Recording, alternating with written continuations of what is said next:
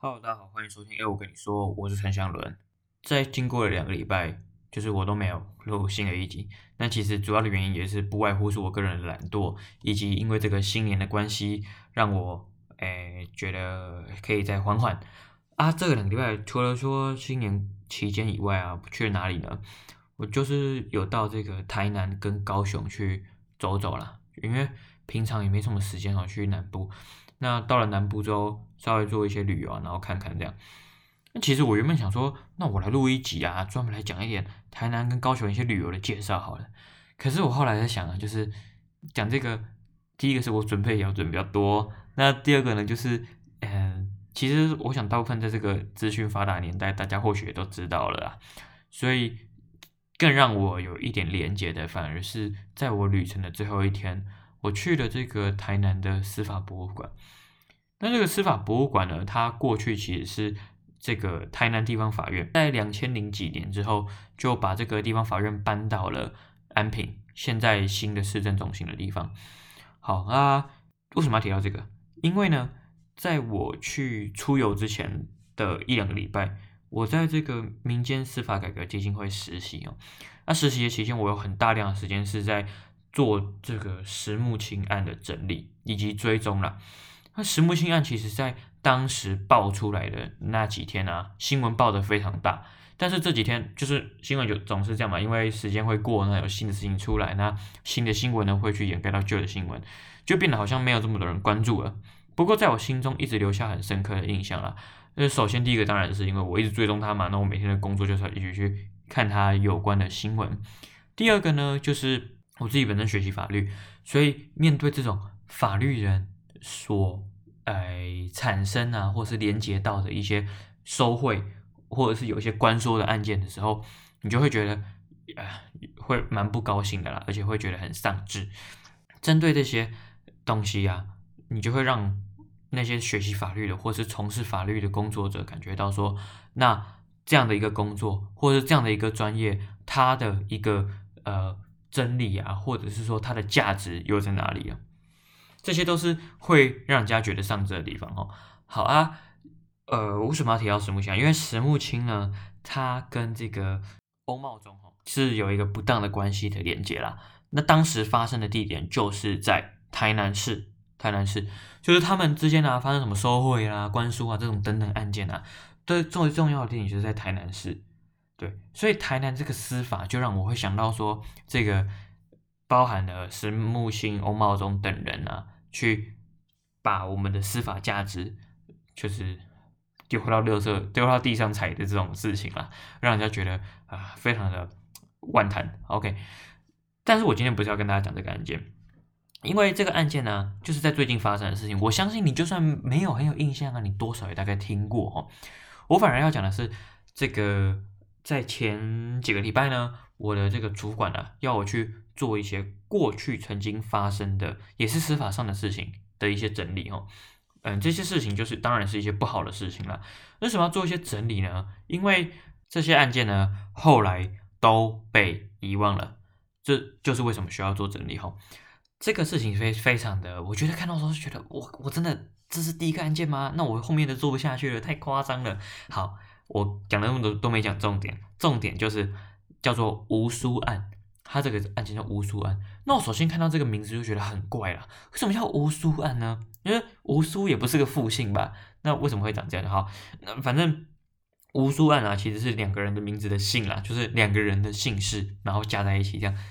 因为这个吴是谁啊？吴就是这个当时案件当时的时候是刚解严的台湾，那。这个吴叫做吴天惠，他是谁呢？他是司法官这个纪律风气的掌门人，这叫什么？就是他负责掌管司法官的纪律风气啊。他是司法院第四厅的厅长，他叫吴天惠。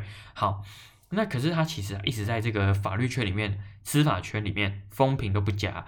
为什么呢？因为他有个太太，他的太太就是姓苏，叫做苏刚律师。他以什么作为卖点呢？他就告诉他的客人说：“哦。”我们我呢可以向法官做官说了，所以他以这个来去做职业哈，就是大家会觉得哎，真的是嗯汤哈哈，而且他就用这种卖点啊，然后去跟那些委托人啊收取巨额的款项，所以哎，听到这边觉得哦，没有，我一样。如果你今天不是从事法律工作，或是你不是学习法律，你觉得这就是心中的司法的模样嘛？但是其实，在学校里面学习，就会觉得通常来说应该不会有这种事情出现嘛。毕竟我们能就是成为一名法律工作者，这是何等无上的光荣，为什么会做出这种事呢？OK，反正他就是用他可以关说作为卖点，然后呢，向这些客户啊收取巨款，然后去进而去影响。新竹地方检察署的检察官，那当时就是有一个案件啊，就是由这个新竹地检署的陈松栋检察官他负责的一个贪渎的案件哈。那一样的就是一如既往的苏刚律师就要他的先生这个吴天惠厅长啊，以厅长的身份呢打电话给这个承办人，也就是陈松栋检察官进行施压。那陈松栋就一直拒绝嘛，拒绝拒绝拒绝。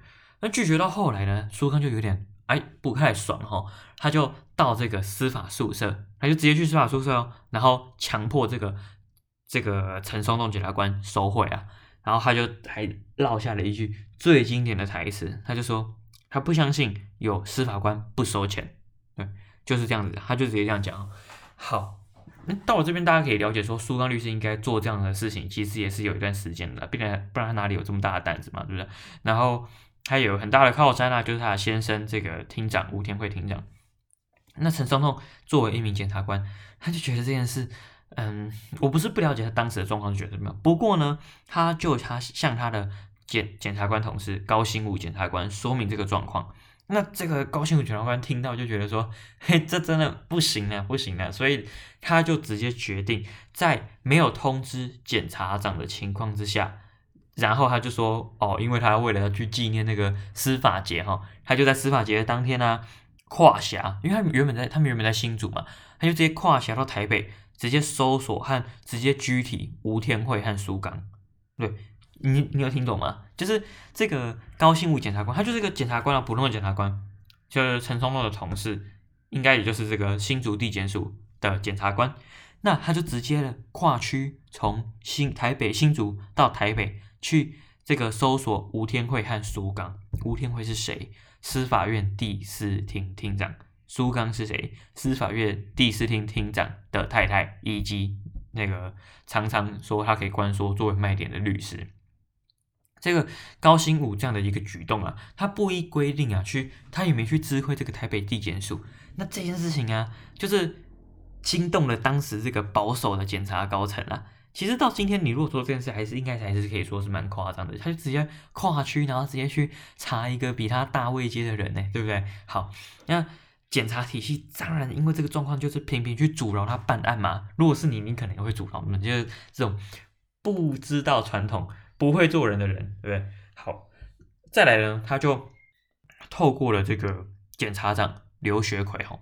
不是他了，就是说这个检察的体系啊，透过了检察长刘学奎，依照检察一体的原则，然后他就说这个高新武啊，你积案了两百多件了，啊，所以要高新武检察官把这个案件交出来。对，那你能想吗？把交出来之后，那这件事可能就没有啦，对不对？那高新武他就觉得啊，真的不行，因为你这件事情交出来之后，这个政治就会干涉，所以高新武他拒绝，他坚持拒绝这个。政治的干涉，他就不愿意把这个案件交出来。那这件事情啊，后来可能就爆出来了嘛。我也不是生活在那个年代的人，但是应该这件事就被爆出来了。他的这个行为呢，就获得了社会广泛的认同，而且啊，也因此就声名大噪哈。就大家都知道有这件事啦，然后大家说，大家知道说，哦，有高新武检察官在查这个事情啊。那这样的话，是不是检察体系就有一个压力在？对，所以。各位，对，没有错，新新闻媒体其实是有它的力量在的，它可以被称为是第四权。它在这个司法权都出现了状况的情况之下，第四权媒体权呢，它确实给予了当时的检察体系一个压力哦。好，那因此就声名大噪了嘛。这个情况之下，那刘学奎检察长就只好让步啦，他就改指派了两名检察官一起去帮助高新武检察官侦办。好不容易，终于哎收集到他都可能，或者就是侦办到他需要的一些资料之后，终于起诉到法院了。那又传出说，这个新竹地方法院的院长黄金瑞，他想要去试图去介入啊，介入这件事情。那这件事后来怎样？反正最终的本案呢、啊，就是以吴天惠厅长无罪作结，就是吴天惠还是无罪哈。那这件事情无罪，你就觉得啊，怎么可以？就是哎、他去关说，哎，这太夸张了吧，对不对？好，很多人就这么想。所以呢，这个法法院里面呢，啊，检察官呢，然后调查人员啊，有八名司法人员就愤而离职，他们就觉得不干了。OK，那这之中，这个名单之中有一个人，你到了今天，你都还能常常听到他的名字，就是邱泰山。邱泰山。邱泰山他是谁呢？诶，这个应该不用讲。如果你是住桃园人的话，你应该都多少听过邱泰山这个名字哦。那其实他过去也是这个检察官的一员啊。对，他后来就在这个辞职的浪潮，就是做这一波辞职之后，他就决定从政了。那他当然也当过律师嘛。好，啊，他除了当这些司法的职务之外，他还有当过这个高雄市的副市长、桃园市的副市长。以及出任法务部长，那呃，其实吴书万啊，后来就没什么人注意了嘛。为什么他会被这个拿出来讲了？那个时候前几年，因为这个邱泰山要去当法务部长啦，所以大家也就是特别拿出这件事，就是这个冷饭热炒，可以这样说吗？反正就是，哎，出来再讲一下啦。好，所以哎，大家可以注意到说，在过去这个这一波的这个。辞职的浪潮之中，也有邱泰山的诶参与其中了。那为什么？那到底有什么特别的？其实就是说，邱泰山他后来他好像也有涉入一些关说的案件，一一些关说疑云呐。那因为还不能确定说到底有没有这件事嘛。那这样的话，你也不能说邱泰山真的有做这件事。但是假设他真的有做这件事的话，那你就觉得很很吊诡。他当初。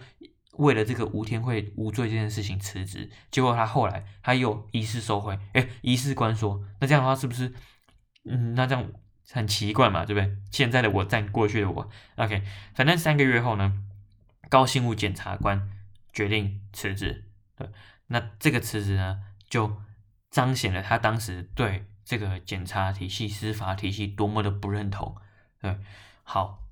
嗯，大家想说，那高信吾现在怎么样哦？高信吾他后来就去从政，对，可是呢他也没选上，所以后来他就在新竹开设了一个茶行，对，然后研究佛学，在这个二零一零年的时候，因为食道癌然后逝世，在中国医药学院附设附设医院，对，就是这样子。那这个苏刚呢？苏刚去了哪里？苏刚后来还是在当律师，应该是在新竹继续执业，一直到我在录这集之前都要去查，他都还是律师哦。这个吴天惠厅长在无罪定谳之后，还当上了这个公务员惩戒委员会，现在应该就是惩戒法院的委员。那这是一个怎样的委员？他就是字面上的意思啊，就是掌管这个全国的公务员的违失啊，还有一些违法的案件哈。就是去掌管公务员啊的典范楷模，那他这种人，他这种委员，然后呢去做这件事情，这样对吗？好，留给大家去想哈，这不用大家去想，就是不对嘛，对不对？好，还有这个刘学奎啊，就是当时要高信吾交出案件的检察长，他在他的任内呢，在他担担任这个新竹地检署检察长的任内，起诉了这个我前几天。有去，应该说前几个礼拜有多方了解的这个叫做邱和顺案。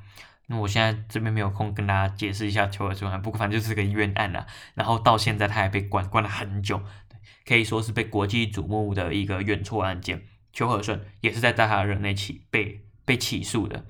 而有意有意思的状况是，这个刘学奎检检察长啊，他退休后还因为配住在这个司法人员的那个华光社区的司法眷舍。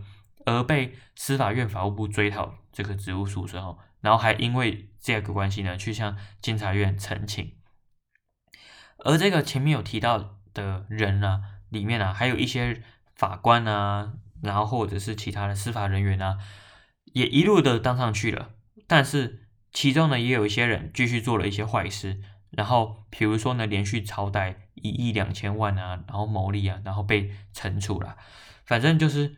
你很难从这个案中去找到有什么，哎，发现到真理正义在哪里？对，找不到，你就觉得天哪，太坏了，太夸张了。然后坏的人还是在那边，他们还是继续的往上爬。有时候你不一定会去想啦，会不会其实你在那个体系里面，你也躲不了官说，躲不了贪污。那虽然我现在讲的好像名正言顺，觉得说他们就是坏，他们怎么会这样子？但是如果是我在里面，我可以吗？我可以秉持吗？我可以不去做这些肮脏的事情吗？这也很难说。那其实这件事情发生到现在，时过境迁，也已经二三十年了吧。自然在司法制度上面也有一些阳光阀那，或者是一些其他的法律上的要求，慢慢的去透明化。可是我们仍然可以看到，在十年前也有像石木清、像这个翁茂忠这种人出现啊。所以其实总是要保持一种警觉啦，没有任何人是就是都是很好的嘛。可是也不能说就是有一些人发生这种事情，所有人就是烂，这个体制就是垃圾，好像也不是这么说的。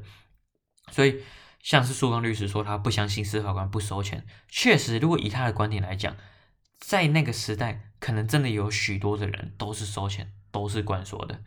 那可是从每个人不同的观点来看，这件事可能都有不同样的一个结论。OK，所以我觉得这个案件其实是蛮丧志的，就会觉得说，哦，那这个正义在哪里？公平公理在哪里？你就会觉得很难过。不过，真太难过又能怎样？就是你还是要还是大家要持续监督所有的行政、立法、司法的这种体系呀、啊，就善用大家。这个民众的力量啊，媒体的力量来做这件事情哦。好了，那这集还是讲的有点，因为我可能这个过年过得太爽，然后脑袋昏昏的，但是讲话组织没什么逻辑，就很奇怪。不过还是希望大家跟我们可以多讨论这件事情。OK，那这集到这边了，就这样子啊，拜拜。